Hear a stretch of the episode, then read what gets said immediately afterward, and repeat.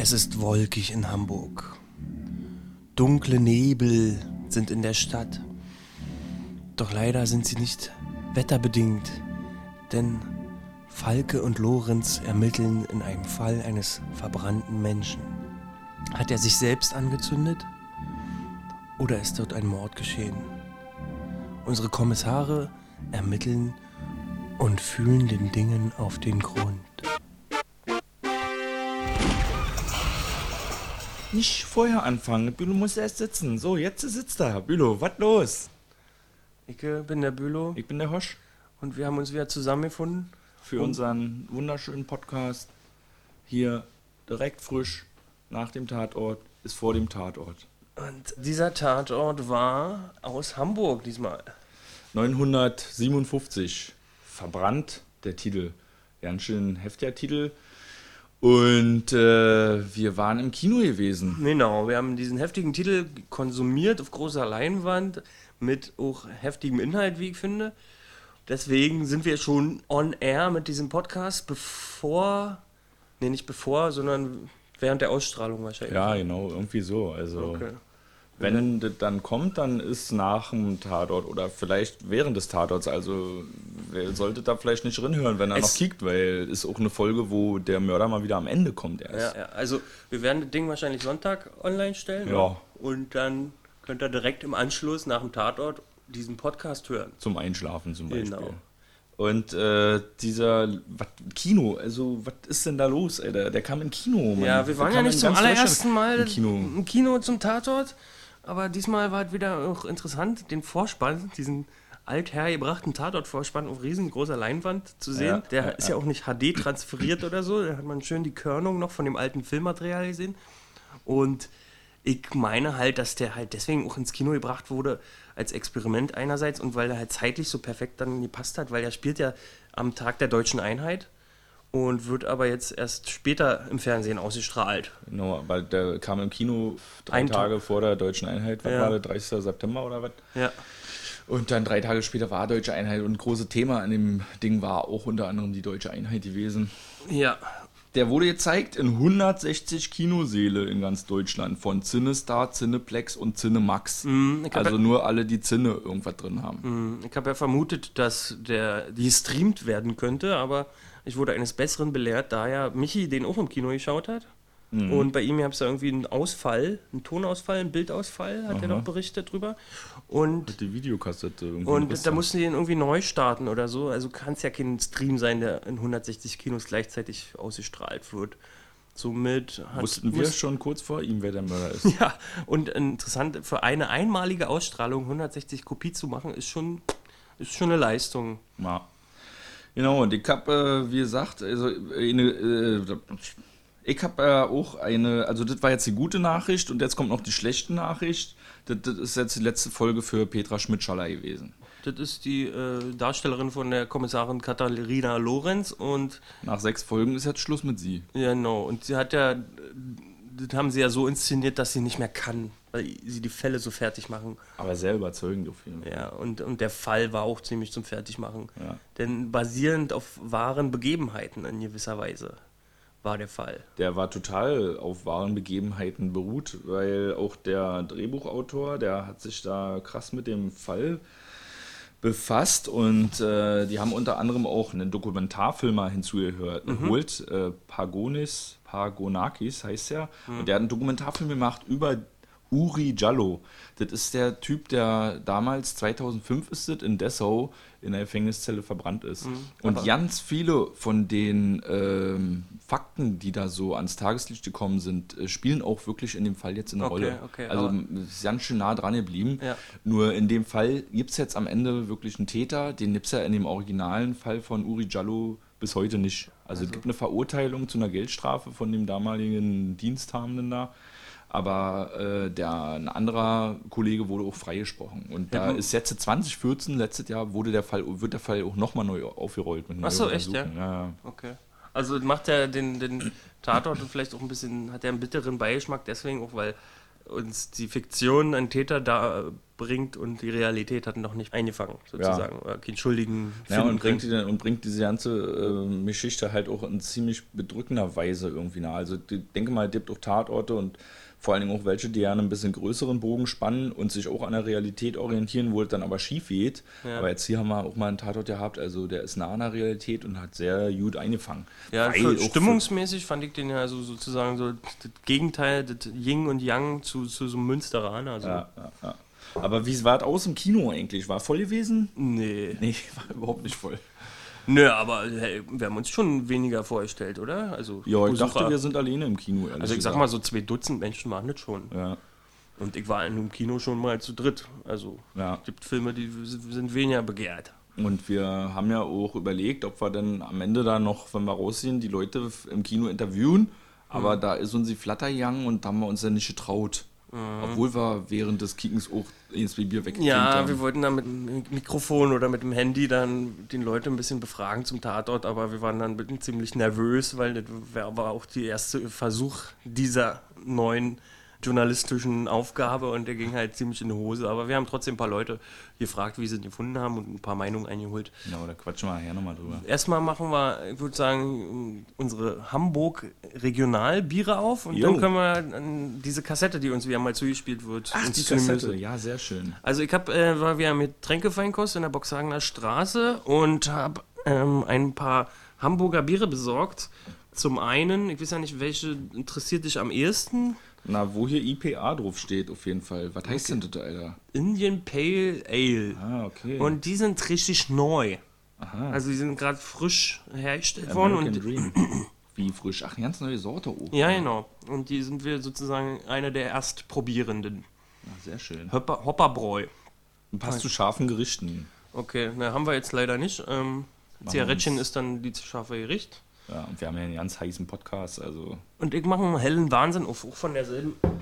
Ich mach Vom den amerikanischen Traum auf mit so einem Abraham Lincoln vorne drauf und ich du hast ja hier auch so, eine, so eine Vintage Lady, ein bisschen asiatisch angehaucht. Na denn? Na, na, ploppen ist anders, wa? Ja, aber die sind halt so frisch. Okay. Mhm. Freunde. Ist wieder fruchtig, Alter. Hm, wollen wir kurz tauschen oder? Ja, mach mal. Warte. Naja, okay. Krass, das helle. Mhm, Deins ist runter. Frucht, ja, wa? Mhm, definitiv Frucht, ja. Deins hat ein bisschen mehr Sprudel auch. So, und jetzt haben wir So ja das- feinperlig. das Getränk zum Konsumieren der Sendung in der Sendung. Die Sendung in der Sendung machen wir doch hier. Der Podcast im Podcast. Ach, wir haben ja einen Podcast im Podcast. Genau, wir haben unsere Kassette, die wir uns wieder zugespielt wurde. In welchem Podcast gibt es das eigentlich? Äh, ne, weiß ich nicht. Im Tatort-Podcast. Ah, stimmt. Was ein. Zugespielt und abgespielt. Michis mörderische Meinung. Ein Mann und eine Frau treffen sich, lernen sich spontan kennen. Nach einer Weile fragt der Mann, sag mal, wie heißt denn du eigentlich? Ja, ich heiße wie die Muschi, nur ohne den ersten Buchstaben. Und der Mann völlig entgeistert, Otze? Du heißt Otze? Und damit sind wir mittendrin im Tatort verbrannt. Liebe Grüße nach Berlin und wo man mich gerade so hört, hallo miteinander. Eigentlich sollte jeder von euch diesen Witz gehört haben, der kam im Tatort vor. Er wurde von dieser Lippenleserin übersetzt. Und so stockend, wie sie diesen Se- Witz übersetzt hat, uns damit nochmal auf das Milieu einstimmt und gleichzeitig die Ta Distanz dazu schafft, unsere Beobachterrolle verstärkt, das war eine von vielen gekonnten Szenen in diesem Tatort. Der eigentliche Humor in dieser Szene bestand für mich übrigens darin, dass der Witz durch die Erzählweise kaputt gemacht wird und dennoch wird so viel Zeit und Aufmerksamkeit dafür aufgebracht, obwohl es die Handlung null weiterbringt. Allerdings schafft es Raum für Persönlichkeit und Authentizität. Schweres Wort. Und das machte für mich diese Folge aus. Es menschelte sehr. Mann, könnt ihr vielleicht mal aufhören, hirnlos Popcorn in euch reinzufuttern? Man versteht kein Wort. Das hätte ich mal sagen sollen, da im Kino, als sie den Tatort gezeigt haben. Wer hat sich das denn bitte ausgedacht, dass Popcorn und Kino so eine heilige Symbiose eingehen? Völliger Quatsch. Wer schon mal so einen Blockbuster in einem großen Saal zur Hauptzeit erlebt hat, sollte mir eigentlich beipflichten können. Die ersten 20 Minuten nur Geraschel, Geknirsche und ab und an schreit eine Frau entsetzt, weil ihr Begleiter von unten seinen Pimmel durch den Becherboden gesteckt hat. Das letzte war jetzt Quatsch, klar. Zurück zum Thema. Es menschelte sehr. Die Charaktere waren, zumindest bis zum Finale, sehr glaubhaft. Es wirkte alles sehr echt und man konnte fast jedem Charakter etwas abgewinnen. Dass man Seda Somunju, seines Zeichens Kabarettist, der sein Brot mit Mein Kampflesungen und derben Tiefschlägen gegen jegliche Gruppierung verdient, dass man den als Anwalt der Flüchtlinge besetzt, das war übrigens auch ein netter Joke. Hat er auch ganz gut gemacht. Manche Szenen kamen etwas hölzern und moralisch daher, wie zum Beispiel die Aussprache zwischen Falke und dem Freund des Opfers im Flüchtlingsheim. Insgesamt aber hat der Film für mich diese vielschichtige Story sehr ausgewogen rübergebracht. Man konnte die verschiedenen Seiten nachvollziehen und ich fand, dass man dem schwierigen Thema gerecht wurde. Ein verschworener Kreis von Nazi-Polizisten zum Ende aufzutischen, hat das für mich dann allerdings kaputt gemacht. Das war mir dann zu simpel und auch zu überzogen im Vergleich zum Rest des Films. Wir sind ja nicht bei Dirty Harry. Auch der inhaltliche Kniff, wie Falke hinter das Geheimnis um Hagen kommt, dass er eben zufällig die Nibelungen beim Opfer liegen sieht und dann macht's Klick, das wirkte schon sehr bemüht. Da hörte man förmlich, wie sich die Konstruktionsbalken des Drehbuchs biegen. Auch habe ich mich gefragt, warum das Opfer kein Wort Deutsch oder Englisch gesprochen hatte, als es protestierte am Anfang. Immerhin hatte er eine deutschstämmige Freundin. Der müsste das ein bisschen können. Ich würde nicht zwingend ausschließen, dass so etwas möglich ist, dass Polizisten sich derart verschwören wie im Film. Zumal ich es nachvollziehbar finde, dass die sich wie die Bauernopfer an der vordersten Front fühlen. Man muss ja nur an Herrn Wendt von der Polizeigewerkschaft denken, wie der vergangene Woche über die Zustände in den Flüchtlingslagern wetterte. Da kann ich mir schon vorstellen, dass der das ein bisschen ähnlich so sieht. Und er muss natürlich seine Lobby vertreten. Dennoch fand ich, dass die Auflösung den Realismus der Folge stark abgebremst hat und in eine stark fiktionalisierte Story umschwenkte. Davor war es für mich mehr ein Milieu- oder gar Gesellschaftsporträt. Beginnend mit dem sehr schönen Anfang mit vorörtlichen, eher tristen Bildern, unterlegt mit dem Deutschlandlied was uns darauf einstimmt, dass es hier wohl um die Gesellschaft, vielleicht gar um die Lage der Nation geht. Es spielt ja auch um den Tag der deutschen Einheit herum. Und man darf sich fragen, wer gehört zu dieser Einheit, wer nicht? Die Frage steht ja auch im Finale zwischen den Polizisten verstärkt im Raum, im wahrsten Sinne des Wortes. Immer wieder sehen wir eher karge, graue, kalte Landschaftsbilder und Fahrten. So fühlt sich offensichtlich die Gesellschaft an für die meisten der Charaktere ob nun Flüchtling, Ermittler, Streifenbulle. Und dann die diesigen, nebligen Bilder, als wäre der Rauch des Brandes immer noch nicht verzogen. Das Opfer ist allgegenwärtig. Quasi.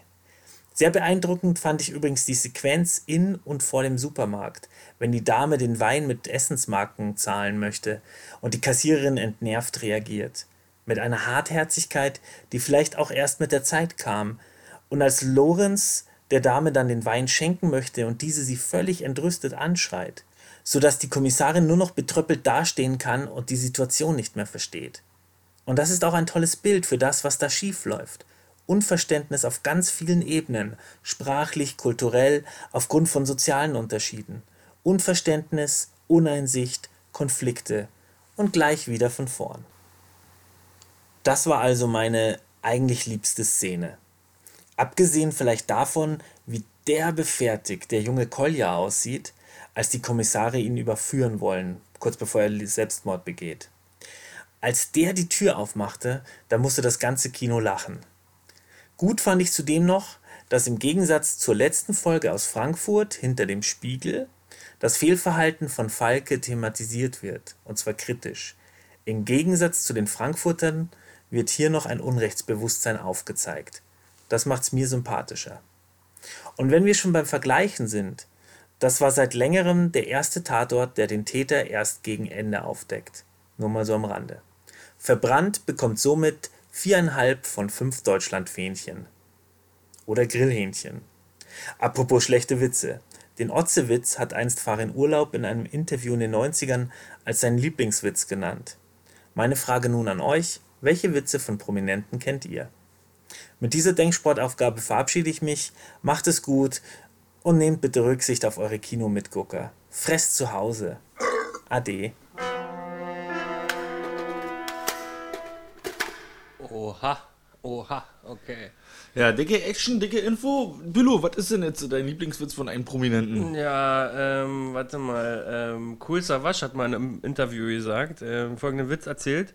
Ähm, kommt ein Mann zum Arzt und sagt, Herr Doktor, Herr Doktor, ich brauche dringend Hilfe.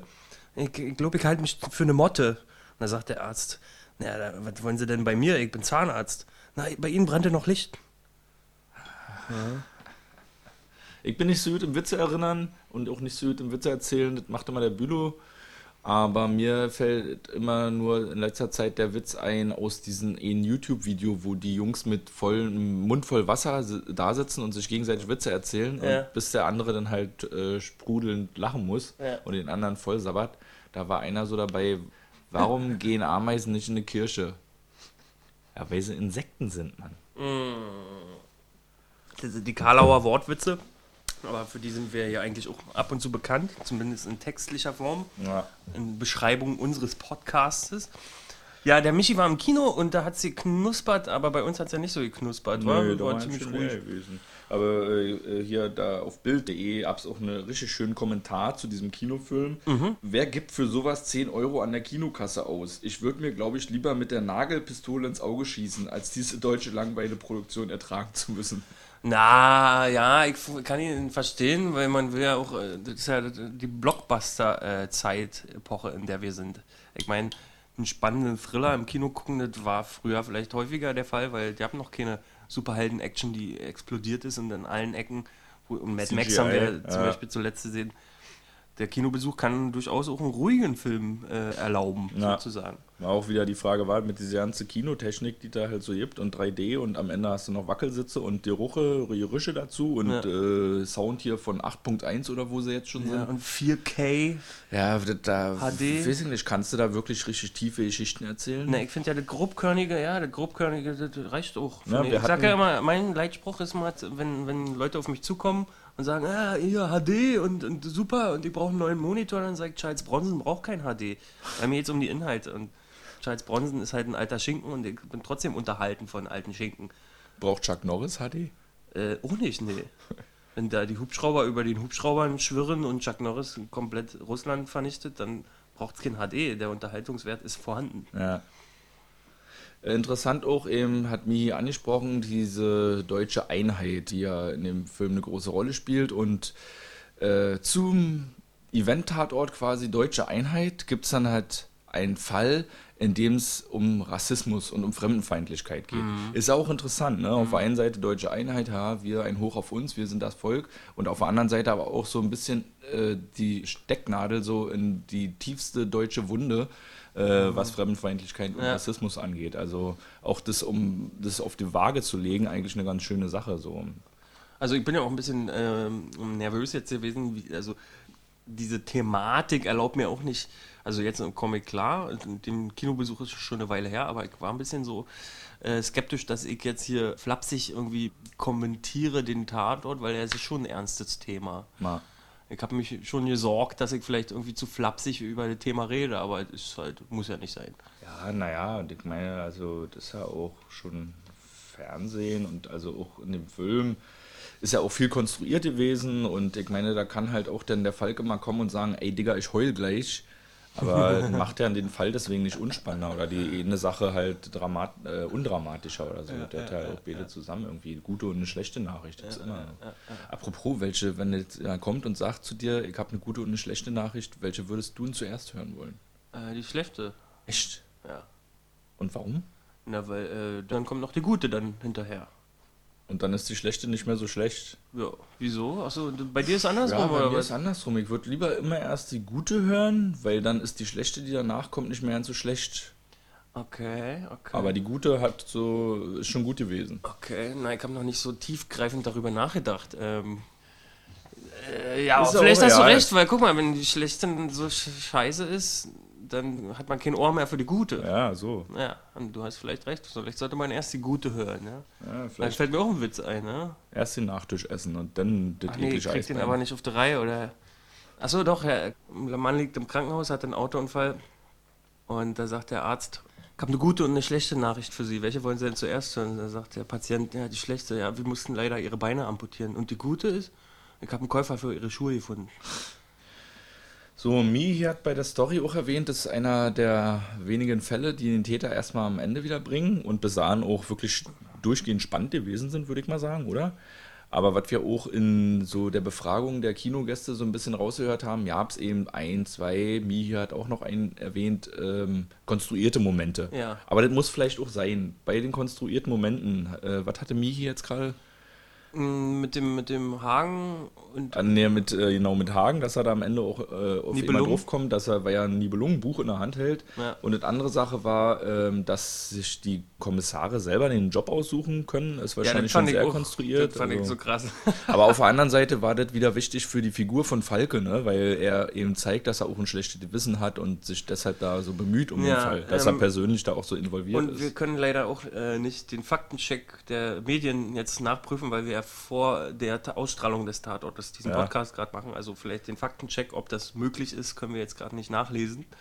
Weil ich überlege mir jetzt gerade, er ist ja beim BKA, Ja. nicht beim LKA. Vielleicht hat er solche Macht im BKA, dass er sowas machen kann.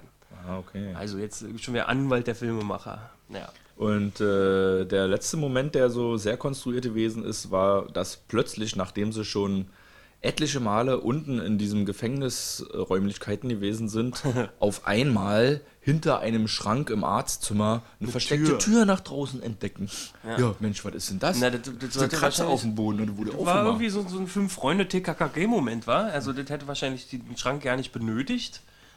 Aber es war vielleicht auch so ein bisschen so, dass er in dem Moment gedacht hat, Mensch, hier muss vielleicht noch jemand anders reingekommen sein. Wo ist der denn dann hergekommen? Und hat dann deshalb drauf geguckt, aber das war nicht so eindeutig. Also ohne den Schrank hätten sie da nicht so lange rumeiert wahrscheinlich. Ja, Darauf, genau, ja. genau. Das hätte ein bisschen, hat ein bisschen vielleicht den Tatort auch gestreckt. Ja, gut, auf Ja. jeden Fall. Naja, gut, war ja auch wichtig, um die ganzen Fakten da auch zusammenzutragen, die ja wirklich aus dem originalen Fall stammen. Also, Echt, ja? Hast du dich also ein bisschen ich, ich hab informiert? Mich, ich habe mich da ein bisschen informiert und das ist unter anderem dieses äh, besagte plätschernde Geräusch, ne, was Ja. der da eine große Rolle spielt. Ja. Der Rauchmelder, der ausgeschaltet wird, weil da gerade wohl telefoniert, der Originalpolizist. Ja. Und äh, dass plötzlich später erst, einen Tag später, das äh, wenig versehrte Feuerzeug auftaucht. Also so eine Sache. Mhm. Das sind Beispiel- alle Elemente, die auch im Originalfall stattfinden. Ja, genau. Okay. Ja. Also auch, dass der Verle nach der Obduktion festgestellt wird, dass er halt Verletzungen auch äh, an sich getragen hat, weil er auch äh, stark alkoholisiert und unter Einfluss von Drogen da äh, reingekommen ist und sich wahrscheinlich auch gewehrt hat ja, dagegen. die- genau, das ist ja vielleicht. Und ja. auch, also es geht noch weiter, Okay. auch, äh, dass in derselben, in derselben Polizeistation, drei Jahre vorher, glaube ich, 2002, auch unter Polizeigewahrsam jemand äh, an einer Schädelfraktur verstorben ist. Okay. Also, Ja. also auch jemand, der obdachlos gewesen Okay, ist. Und also- wurde ja auch so in dem Fall jetzt hier erwähnt, um ja. den zu konstruieren. Ne? Ja. Was der dann auch vertieft hatte, ah, okay, da muss ja wirklich irgendwas nicht stimmen. Also jetzt haben wir hier wieder einen Toten und da vor zwei Jahren hatten wir schon mal einen und das ist ja schon ein bisschen seltsam. Ja, und das alle zusammen macht ja für mich den Konsum dieses Tatorts halt ein bisschen schwierig, weil ich, wie gesagt, auf Racherfilme stehe und ich möchte ja auch vor der Genugtuung erstmal Unrecht erleben, damit ich dann die Genugtuung sehe, dass der Täter zur Rechenschaft gezogen wird, ja. Und das ist ja auch hier passiert.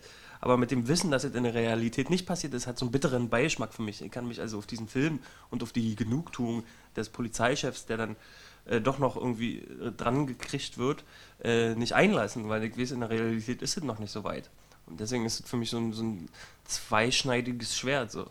Ja, wobei ja auch äh, die Frage ist, ob man jemanden mit dieser Aussage und einer Handyaufnahme so dran kriegen kann. Das klingt ja auch sehr telenovesk. Ja, da habe ich mir dann wieder gewünscht, oder ich gehe einfach jetzt, stelle mir meine äh, cineastischen Träumerei vor, dass äh, unsere Kommissarin Katharina Lorenz den kompletten Monolog des Polizeichefs aufgezeichnet hat und aber Falke nur äh, die, diesen kleinen Bestandteil geschickt hat. Ist jetzt meine Hypothese. Damit es schöner sich anfühlt als Ja. Film. Genugtuung. Auf jeden Fall, hoffentlich kommt da noch irgendjemand und wird, äh, bringt die Täter da zur Strecke, weil äh, der eigentlich Ausführende hat sich ja mehr oder weniger auch seiner Strafe entzogen, indem er sich da kurzerhand äh, selbst erledigt hat. Wie heißt nochmal der echte äh, verstorbene Verbrannte? Der- Dia Diallo. Äh, Jallo. Uri Jallo, 2005 in Dessau, Sierra Ja. Leone. 2014 wird die ganze Nummer jetzt nochmal neu aufgerollt. Okay. Was, 2014? Ja, letztes Jahr hat nochmal angefangen. Okay. Äh, Also ist noch nicht zu Ende. auf Drängen auch so unabhängiger. Ja, da äh, gab es ja auch viele, viele äh, Gutachter Initiativen so, genau. für, dass das nochmal äh, behandelt wird, ja. Ja. Und genau, der ursprüngliche Fall war ja, die, das geht los, äh, auch die wollen äh, da eigentlich einen, äh, einen Schleuser verhaften. Ja. Und kommen ja dann da in die Bredouille, dass das der Falsche gewesen ist und der äh, Falke schlägt ihn da zu Boden.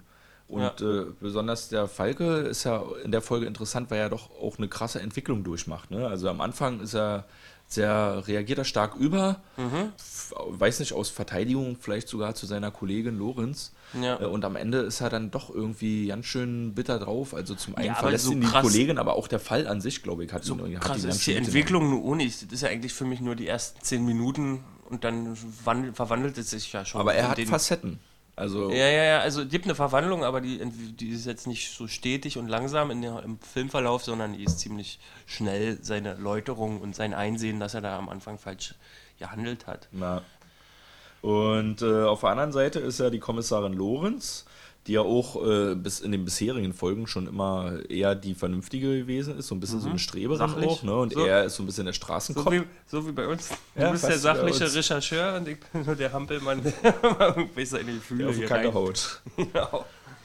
Und hat er auch diesmal echt schön zusammengepasst. Und das war ja, hat mich dann auch so gerade der Abschied am Ende. Und ich meine, die sind ja mal zusammen in eine Kiste gelandet auch, muss man ja auch nochmal erwähnen, ne? In einer der vergangenen Nee, sollte Folgen. man nicht erwähnen. Sein Nicht? Katharina Lorenz hat das nämlich so gehandhabt, dass es überhaupt keine Rolle spielt. Naja, aber hat er, also die haben sich ja hier jetzt fast geküsst. Die, Ja. Ihre Lippen haben sich berührt, glaube ich. Also das war ja, Ja, auch und- der und- romantischste Moment im Tatort. Und Falke hat ja auch, hat ja, war auch ein bisschen, hat ja auch auf sich bezogen, dass ihr Abschied, da musste er ja nochmal nachhaken, ob es an ihm liegt und an vielleicht an diesem Zwischenfall. Aber das war ja nicht ihr Problem, sondern eigentlich die Bitterkeit der Morde, Ja, die okay. sie da ein bisschen.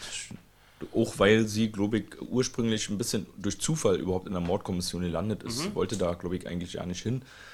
Insofern ist es auch logisch von der Story, sie jetzt am Ende wieder so gehen zu lassen, weil die Schauspielerin äh, Petra Schmidt-Schaller sich anderen beruflichen Projekten Ja. widmen will. Hast du eigentlich auf dem Schirm. Ähm, Wer danach kommt, Nee, nee, nee, nee, nee. Ob, ob, hat sie, ob sie irgendwie formuliert hat, wie ihr, äh, der Katharina Lorenz ihr nächster Karriereschritt sein wird? Hat sie da so, was zu nee, das hat gesagt? sie nicht so richtig gesagt. Nee. Also, so, wenn es wie bei äh, Kroll ist, dann müsste er dann Ausbilderin werden, weil das hat ja die Kollegin von Kroll gemacht, die auch Kind nicht mehr mitmachen wollte. Nee, das war nicht so klar, glaube ich. Aber die Nachfolgerung, Ach so, Nachfolge ich schon. Eine neue Frau wieder an Falkes Seite.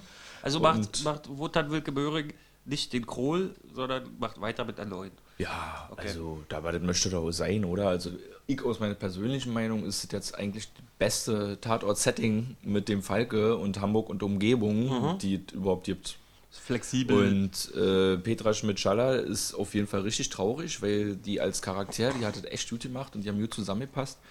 Aber jetzt deswegen, dass Falke aufhört, kann ich mir nicht vorstellen, weil es auch relativ erfolgreich ist. Mhm. Auf der anderen Seite muss man ja auch äh, sagen, der Sebastian Schipper, der ja auch am Anfang in diesem Tatort dabei gewesen ist, hat sich ja auch schon verabschiedet. Ne? Der Wer ja war denn bei- Der hatte doch mal so einen Buddy, der Falke. ja. Mit der Brille, so ein großer mit Bart. Ach ja, ja, der hat Ja, sich ja, ja genau. na, Und der Victoria. Der hat auch im. Radio 1 Interview erzählt, halt, dass er da eben keinen Bock mehr drauf hat, weil das alles so ein bisschen verschult ist im Tatort. Das sind relativ starre Strukturen. Mhm. Ja. Aber äh, der Wotan Wilke Möhring kommt da vielleicht auch besser mit klar und äh, hat ja da auch einfach eine geile Rolle. Und ich glaube, der Tatort Hamburg und Umgebung ist einfach auch viel zu erfolgreich, um den jetzt äh, einstampfen zu müssen. Also Ja. das ist ja nicht so, dass die Leute sich darüber lustig machen, so wie jetzt hier bei dem, wie hieß die Nummer da?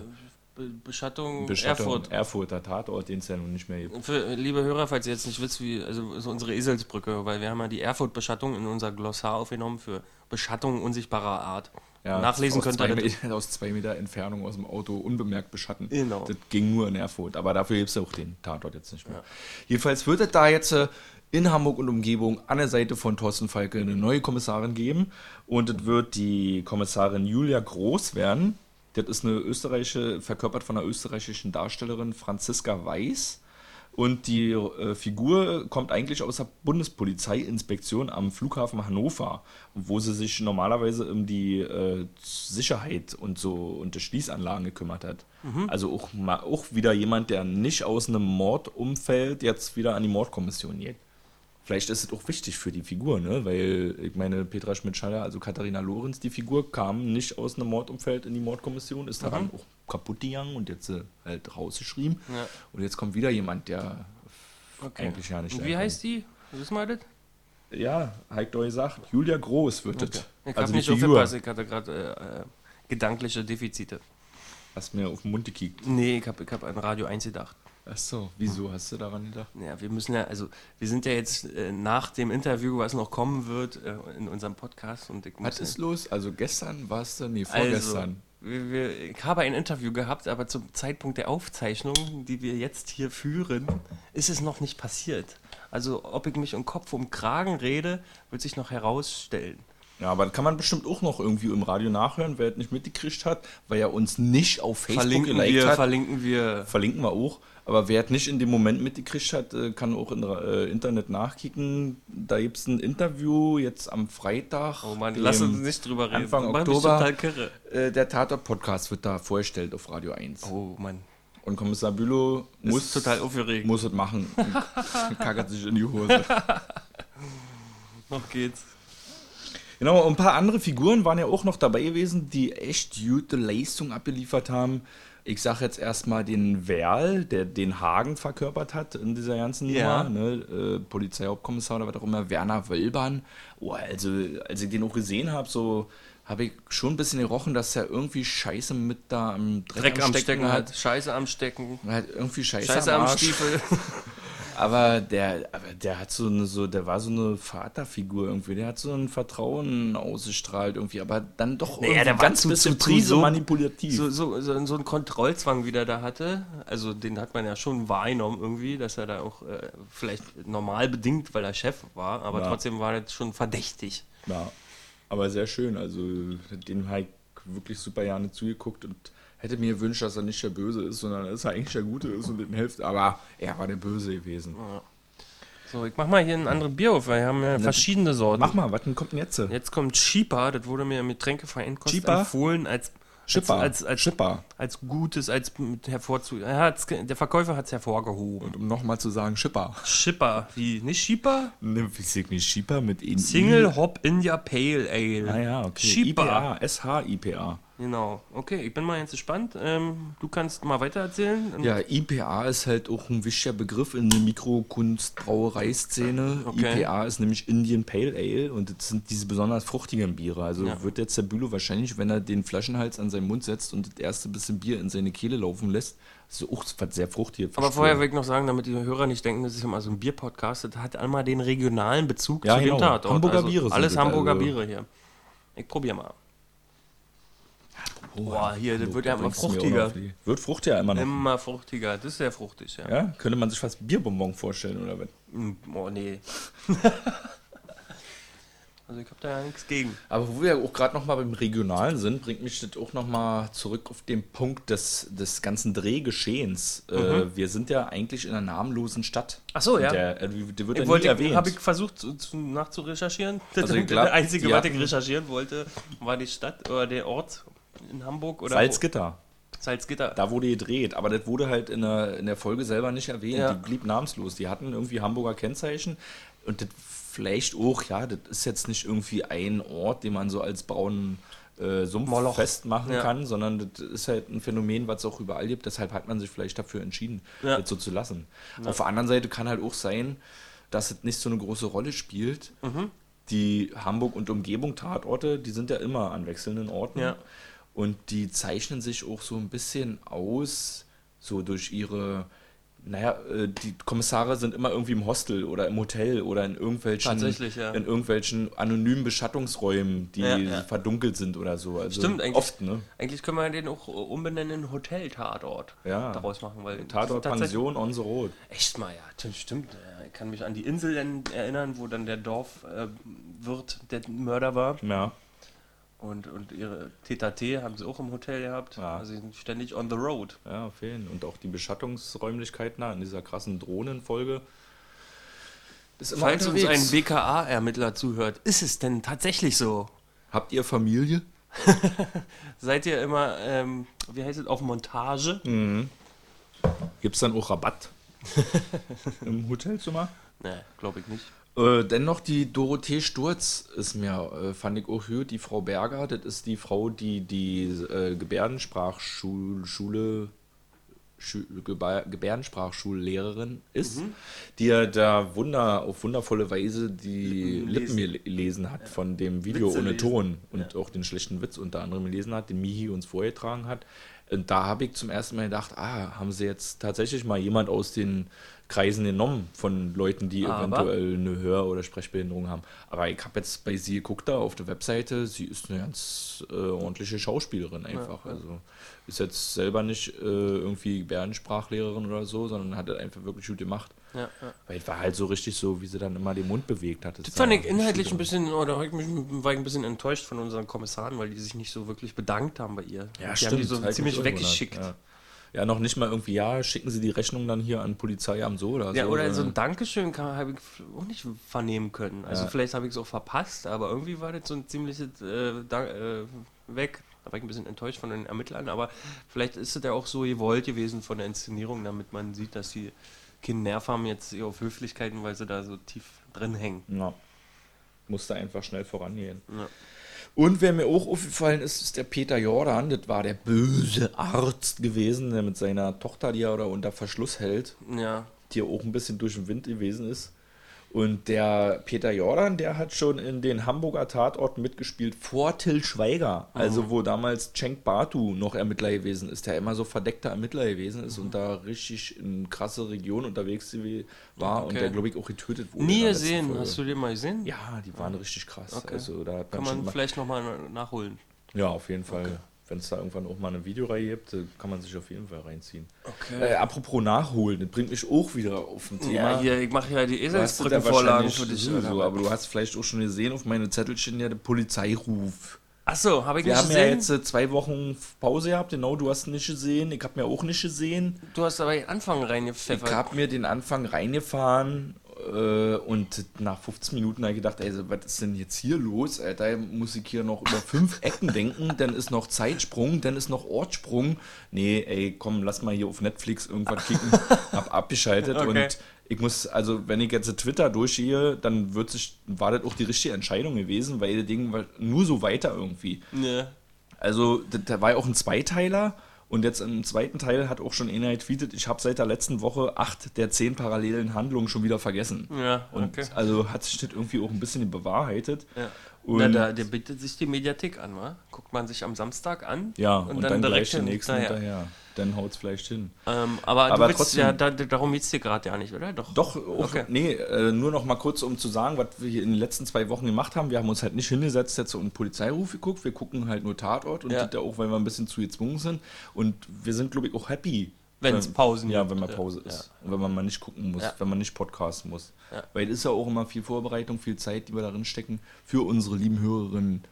Ja, und wir werden im Dezember wieder und an den Feiertagen dann, also ist ja noch eine Weile hin, aber Oh, dann da ist ja dann. wieder ein Marathon. Ja, ja, ja, ja, das ist Der wieder ein frischer Tatort, frischer Tatort, frischer Tatort. Äh, auch noch ein paar lustige Tweets zu dem Polizeiruf. Bei dieser Doppelfolge wurde zwei Vornamebücher und drei Nachnamebücher durchgespielt. Auch sehr witzig. Was? und, Nachname, Bücher, Vorname? naja, so als ob du so Namensbücher hast. Hier, wie nenne ich mein Kind? Und dann hast du da 500 Namen. Ja. Und die wurden quasi durchgespielt. Irgendwie gab es lauter Personen, die alle verschiedene Namen hatten. Ach so, echt? Oh, okay.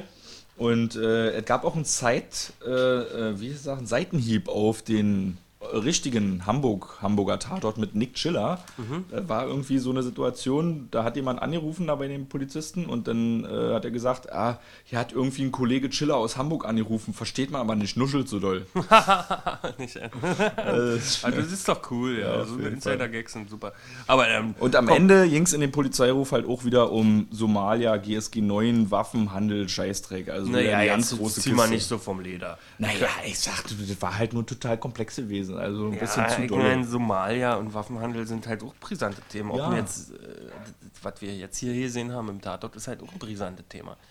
Ähm, aber wenn du schon so ein Polizeiruf-Bashing machst, dann möchte ich aber auch, ähm, jetzt im Nachhinein ist es schwer, aber, ähm, also schwer zu belegen, aber ich fand das schon ein bisschen vorhersehbar. Also, dass der Arzt, ja, der Arzt und der Polizeichef, dass die beide Dreck, an- Dreck am Stecken hatten, das konnte man schon riechen. Ja. Also das fand ich schon ein bisschen. Ja, aber man wusste es nicht. Also man wusste Ja, bis zum Ende man nicht, ist er am Ende vielleicht sogar ein bisschen daran gestorben, weil Falke ihn ins Gesicht gehauen hat. Oder so. Na, ich fand, das Whodunit Rätselraten war schon doch nach, so, da kon, konnte man schon leicht auf die Fährte kommen. Ist meine Interpretation. Ja, gut, aber dass das jetzt der Jungsche gewesen ist, war auch nicht ganz Ja, klar. das ist richtig, aber dass am Ende der Polizeichef die Fäden zieht. Der Jungsche, ja, ich musste übrigens auch lachen, war. Also wir haben ja auch gelacht im Kino. Ja. Er war schon ganz schön verpeilt. Apropos, Ja, äh, warum trinken wir kein Hänsebier? Oder wie heißt das nochmal? Hense, Hensepilsener. Ja, Hänsepilsner. Na, das liegt daran, weil das Bier ja nicht gibt.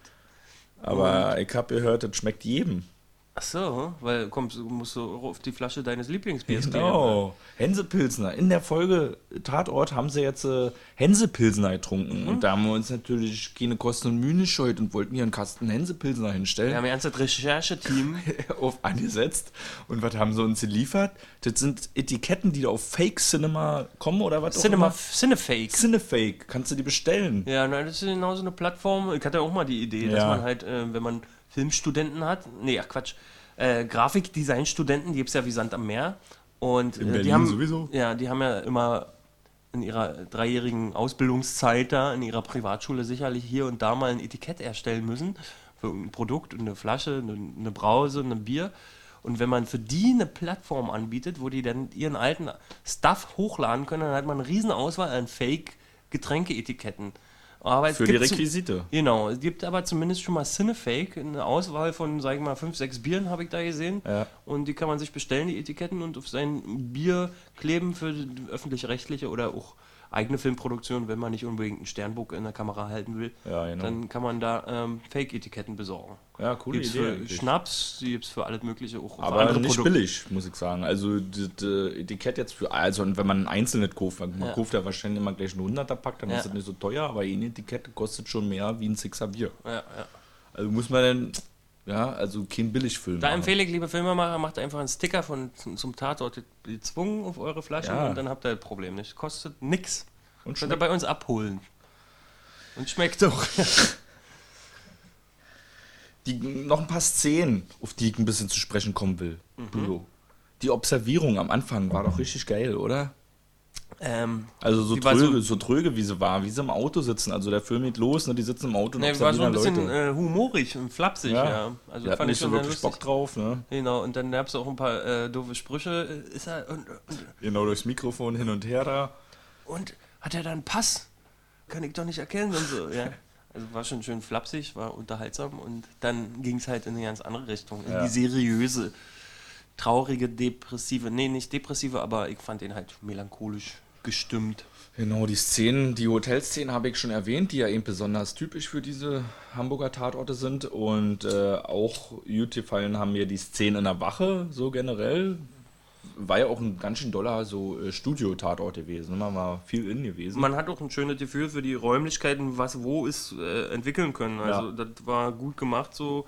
Also vielleicht gab es da, vor Ort auch irgendwie so eine, eine Continuity in Sachen Architektur oder so, aber war, konnte man gut reinversetzen. Gut geschnitten, ne? So Ja, genau, dass du da keinen Anschlussfehler oder, oder ja, Achsenbrüche oder so dergleichen, so dass man immer das Gefühl hatte, man weiß, wo man ist. Ja. Denn auch die Szenen bei dem Polizeichef Werl zu Hause, so richtig schön deutsch am Grill, auch das Häuschen und dann stehen sie da alle rum auf der Party und trinken und halten sich, haben, haben mir auch schön, fand ich sehr gut. Uh, was ich ein bisschen äh, konstruiert fand, waren jetzt so die Szenen aber im Asylbewerberheim. Also gerade jetzt, äh, als dann Serda Omunchu aufgetreten ist und dann die Kamera auch noch da war und die, die Deutschlandfahne verbrennt, wirkte mir ein bisschen sehr nach? Komparserie. Ja, auch generell da jetzt im Asylbewerberheim, aber war schon Naja. krass, also dass sie, wie sie da reingegangen sind, ne, war ja auch äh, eine gewisse Bedrohlichkeit, weil die Leute, die dort wohnen, Hatten haben ja einen Unmut auch, so ja. ihrer Freunde verloren und dann kommt der Polizist auch noch rein, der ihnen ins Gesicht geschlagen hat. Ja. Ähm, aber fand ich jetzt nicht so, also Komparserie fand ich schon, habe ich schon schlimmere gesehen. Also ich fand es okay. Ja.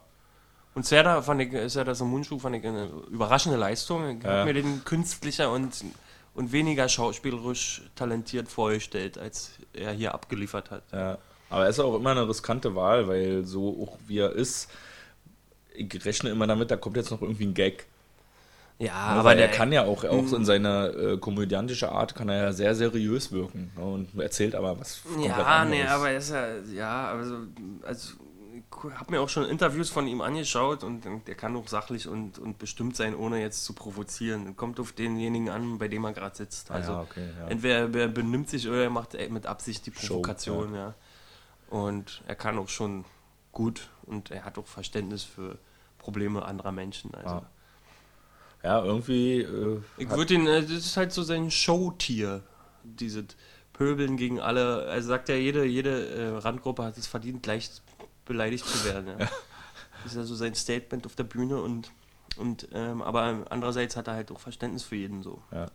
Mich hat es auch nicht gestört, dass er dabei war. Ich fand eher auch die Folge war einfach so gut, die trägt jeden auch so ein bisschen mit und Ah, ne, ich fand es ja auch, ne, ich fand's ja auch schön, also wenn man dann ein Cameo, nenne ich das jetzt mal, war ein größerer Gastauftritt, aber wenn dann jemand kommt, mit dem man nicht rechnet, dann Ja. ist das ja immer eine schöne Überraschung, wenn man den Fall. kennt und so.